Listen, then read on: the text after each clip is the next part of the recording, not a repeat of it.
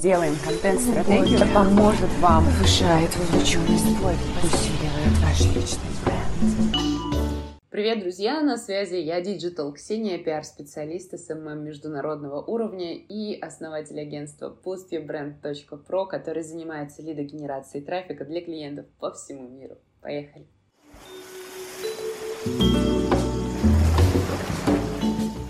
Хотела с вами сегодня поделиться, во-первых, тем, что это моя, я не знаю, четвертая попытка записать подкаст, потому что в прошлый раз, когда так волна пошла, э, микрофон не работал, а в самый первый я заметила, что я не включила кнопку записи. Вот так вот бывает. Сегодня подкаст из нового места, нового по сравнению с прошлым выпуском, потому что сегодня я дома на прекрасном Буките, где самые широкие дороги, самые сочные закаты и самые красивые виды. Вот это, это про нас, мне здесь нравится. Но следующий уж так и быть, давайте попробуем тоже из нового места.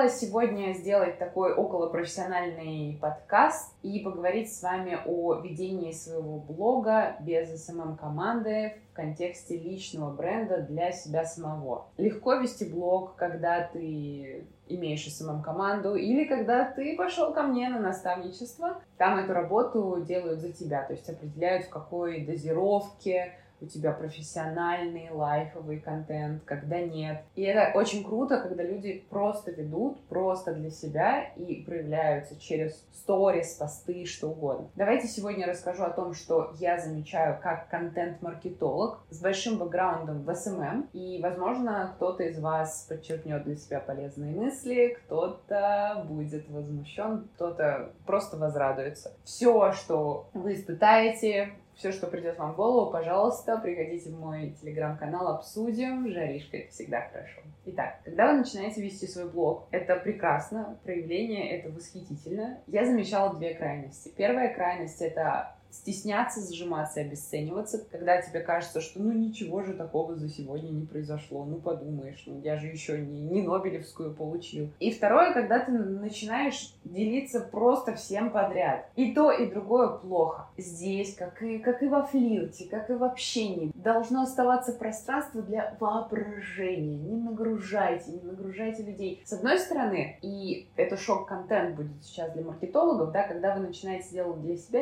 я лично лично сторонник такого подхода, что начинайте делать для себя и не думайте ни о чем. Лично в моей жизни это сработало. Когда я начинала писать тексты в 2016 году для Инстаграм, мой молодой человек, токсичный, говорил о том, что господи, да что ты пишешь такое странное, да кому нужен Инстаграм, от тебя все отпишутся, я не хочу, чтобы это видели мои друзья и так далее. Да, но мне так хотелось писать, я была уверена, что, ну, от меня сейчас все отпишутся, но я столько приобрела приобрела благодаря этому опыту, ну, собственно, да, теперь у меня есть любимая работа, а у него нет, ха-ха. То есть, с одной стороны, нужно думать о себе, о своих хотелках и делать это в свое удовольствие, несмотря ни на что. И при этом второй вариант, когда люди начинают описывать просто, ну, все, ну, просто все, и это просто раздражает. Но, опять же, думать о том, что, ой, мы своим контентом сейчас будем кого-то раздражать, это не ок, потому что у других людей есть э, свои пальцы, и если им совсем осточертело читать э, изобилие информации от вас, они могут отписаться, правильно? И, в принципе, наверное, здесь должна быть такая взаимная игра. Вы со своей стороны пишете все, что хотите, а ваша аудитория уже решает, хочет она остаться с вами или нет. Если она активно уходит, значит, это просто не ваша аудитория.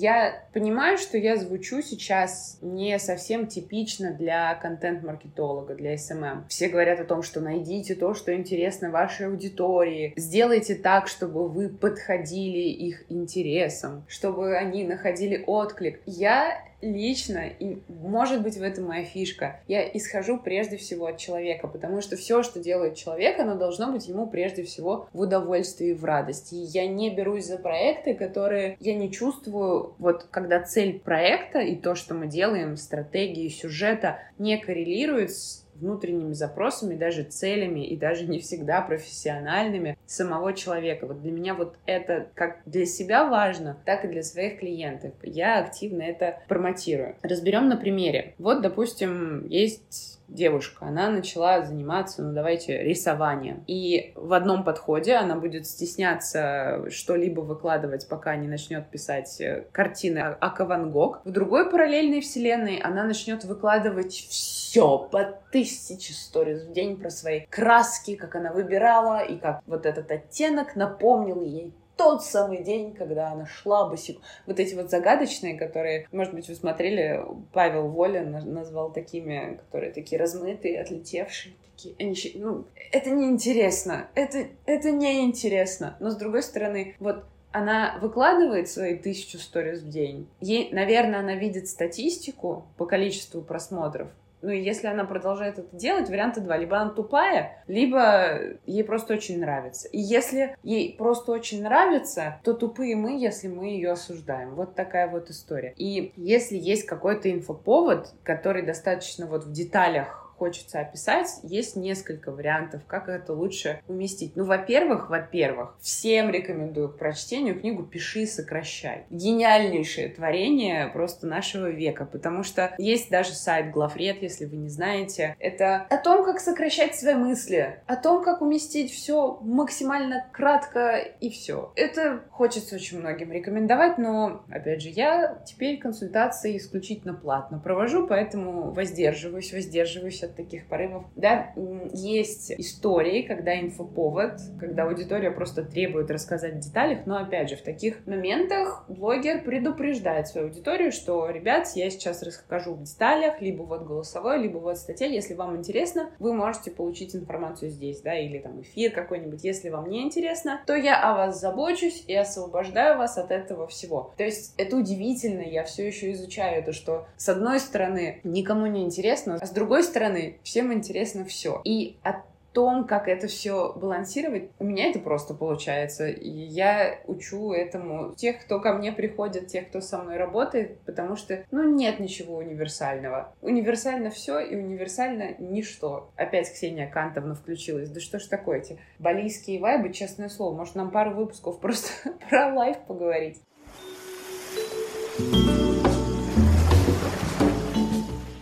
Я давеча была на кундалине, и вам скажу, что потом вот три дня надо закладывать на то, что я не знаю, что перестраивается там в голове, но ты звучишь как абсолютно отлетевшая женщина, понимаешь, что все это тлен, и этой же тленностью все прекрасно. Вот какой-то неструктурный подкаст у нас сегодня получается, но, как вы могли заметить по моим социальным сетям, я сама немножко выпала, и это то, о чем я говорила в предыдущих подкастах, да, что есть вот этот момент, когда за вдохновением обязательно случается даунтайм, это окей, к нему надо быть готовым, и просто надо делать, и это то, что происходит прямо сейчас, и я от этого буду чувствовать себя лучше, я уверена, что если вы слушаете это также в каком-то спаде, это тоже вас вдохновит на то, чтобы просто продолжить делать делать то, что вы хотите, идти к своей цели, и все. Я обещаю, что следующий выпуск подкаста у нас будет более маркетовый, так сказать. И, знаете, мне просто интересно, добавлять ли какой-то лайф в наше с вами аудиообщение. Дайте обратную связь в телеграм-канале, ссылочка еще раз будет в описании. А я прямо сейчас отправляюсь в соседний город, чтобы там переночевать, чтобы утром у меня случился разбор с потрясающим предпринимателем, предпринимателем, разбор моего собственного бизнеса, и что-то мне подсказывает, что проблем с вдохновением у меня в ближайшее время точно не будет, чего я и вам желаю. Пока-пока.